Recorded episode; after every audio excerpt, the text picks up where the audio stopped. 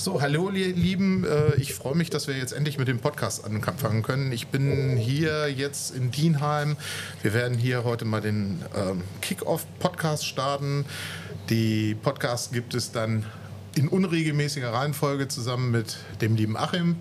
Und äh, ihr werdet die dann immer unter ein Niedersachse trifft auf Roy Hesse äh, kennenlernen. Ich versuche gar nicht rein hessisch zu sprechen, aber der liebe Achim wird das tun. So, und wir fangen heute damit an, äh, mit seinem typischen Begrüßungsspruch. Heißt? Gute. Ich begrüße dich auch.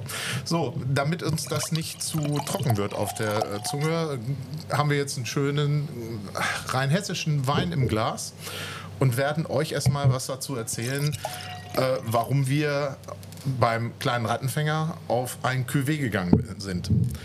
Lieber Achim, erklär du doch mal unseren Kundinnen und Kunden, warum wir ein Cuvée machen und äh, nicht einfach einen Riesling in eine Flasche tun und sagen, das ist kleiner Rattenfänger. Die Überlegung mit dem Cuvée kam daraus, dass wir möglichst viele Kundenwünsche in, mit unserem Wein vereinen wollten.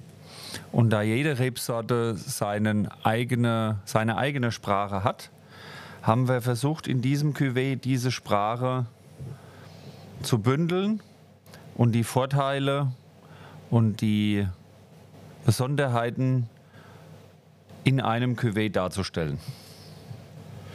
Gut, also ist uns bisher ja auch ganz gut gelungen. Wir haben dieses Jahr tatsächlich dann noch ein bisschen äh, gefeilt, weil äh, das Jahr 23 war ja nicht so das besonders tolle Jahr für die Winzerinnen und Winzer. Ähm, kannst du mal den Kundinnen und Kunden sagen, was da die größte Herausforderung im letzten Jahr war? Also man muss das ein bisschen, ich muss jetzt ein bisschen ausholen, weil das fing ja eigentlich ganz normal an. Wir hatten Niederschlag im Frühjahr, wir sind ganz normal gestartet, ein etwas etwas normaleren Stadt als sonst. Sonst waren wir immer recht früh im, im Austrieb der letzten drei Jahre. Das war jetzt alles wieder so in der normalen Vegetationsphase. Ähm, dann auf einmal wurde es aber dann trocken, wo wir dann wieder ja, etwas Sorge hatten um die Wasserverfügbarkeit unserer Reben. Ähm, teilweise beregnen wir unsere Weinberge oder können sie beregnen. Das ist unten in den Hangfußlagen.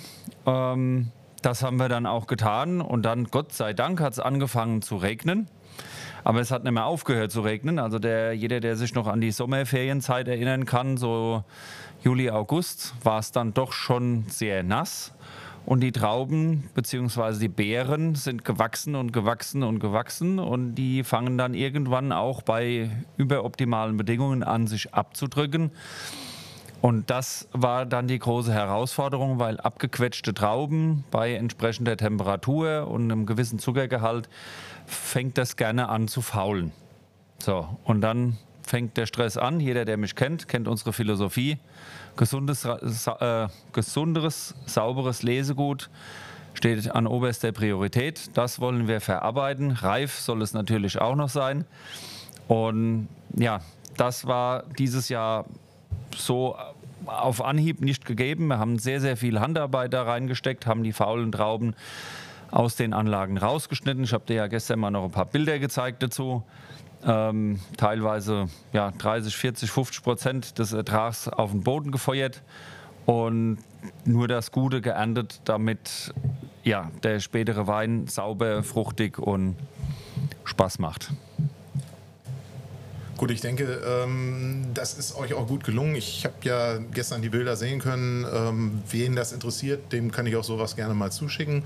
Ziel unseres Podcasts soll es sein, dass ihr äh, seht, warum wir uns so viel Gedanken darum machen ähm, und nicht eben einfach mit einem Wein an den Start gehen, der verfügbar ist, vielleicht noch eine neckische, bunte Flasche hat, sondern dass wir uns vorgenommen haben, gerade den deutschen Wein und speziell den von Martinshof ähm, dafür zu nutzen. Ähm, der Podcast ist das ja jetzt unser, unsere erste Folge. Ziel ist es, dass wir auf eure Fragen in Zukunft eingehen und der heißt dann Aguden. Ich kann das nicht so gut. Äh, ich gebe die Fragen an den Achim dann weiter. Der ist äh, halt Weinbautechniker, der weiß, wovon er spricht, hat auch ein tolles Weingut hier in Dienheim. Lohnt immer eine Reise. Dienheim ist bei Oppenheim. Ähm, wir haben ja den ähm, Weißwein soweit äh, als Cuvée geschaffen und haben uns da was einfallen lassen und sind immer in dem trockenen Bereich unterwegs. Ähm, kannst du mal den Leuten sagen, äh, was den trockenen von dem halbtrockenen Wein unterscheiden würde? Also pr prinzipiell geht es um die Restsüße, die, die Fruchtsüße, die der Wein dann noch hat. Ähm, das sind gesetzliche Vorgaben. Wenn wir uns im trockenen Bereich bewegen, dann, dann gibt es da eine ganz klare Regularie, wie, wie viel Restsüße der Wein haben darf. Ähm, allgemein ist zu sagen, die Leute wollen trocken trinken.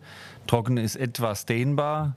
Ähm, ja, moderat trocken, also Weine mit etwas dienender Restsüße oder eben gar keine Restsüße. Das sind dann schon sehr spezielle Weine. Ja, gibt aber ich glaube, mit dem trockenen Wein kommen wir ganz gut äh, zurecht. Also es Vorteil bei dem Wein ist, dass der äh, halt ein guter Begleiter ist für unterschiedliche Speisen. Das war auch unser Ziel. Ähm, wir haben ja zusätzlich dann äh, auch noch Zugriff auf eure ähm, Lagenweine, die dann eben reinsortig sind. Ähm, wozu, wozu man dann auch sagen muss, äh, bestimmte Lagen haben halt auch äh, bestimmte Ausprägungen und ähm, hängt halt dann auch mit euren Lagen zusammen. Äh, gibt es hier eine ganz spezielle Lage, die du hervorheben möchtest? Ja, gut, das ist bei uns, ähm, ja, wir haben drei Lagen, an denen, das sind wie kleine Kinder, die, da liegt mir sehr, sehr viel dran. Ähm, zum einen in Nierstein am Roten Hang, das ist was ganz, ganz Spezielles. Ähm, können wir gerne irgendwann mal drauf eingehen. Vielleicht hat auch jetzt jemand die Frage, was, ist, was bedeutet das Roter Hang? Dann äh, hier direkt vor der Haustür der Oppenheimer Sackträger und der Oppenheimer Herrenberg. Ähm, also wir haben ja die drei, drei Lagenweine, die wir besonders hervorheben. Zum einen unseren Oppenheimer Herrenberg, den, ja, da mache ich immer gern meine, meine allmorgendlichen Bilder.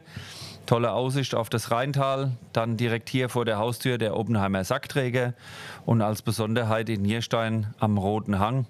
Das ist so ein bisschen äh, ein kleiner Insider, ähm, ja, eine Familiengeschichte. Wobei man sagen muss, äh, Roter Hang ähm, können wir auch noch mal irgendwann eine eigene Folge zu machen. Ziel ist es, wir, dass wir diesen Podcast mit Leben füllen und Leben können wir nur dann reinkriegen, wenn wir Fragen von euch kriegen. Ähm, weil wir können uns hier auch gerne jede, jede Woche so unterhalten, keiner hört uns zu. Wir haben immer ein gutes Glas Wein in der Hand, äh, deswegen wird es uns auch nie langweilig. Aber erzähl mal weiter.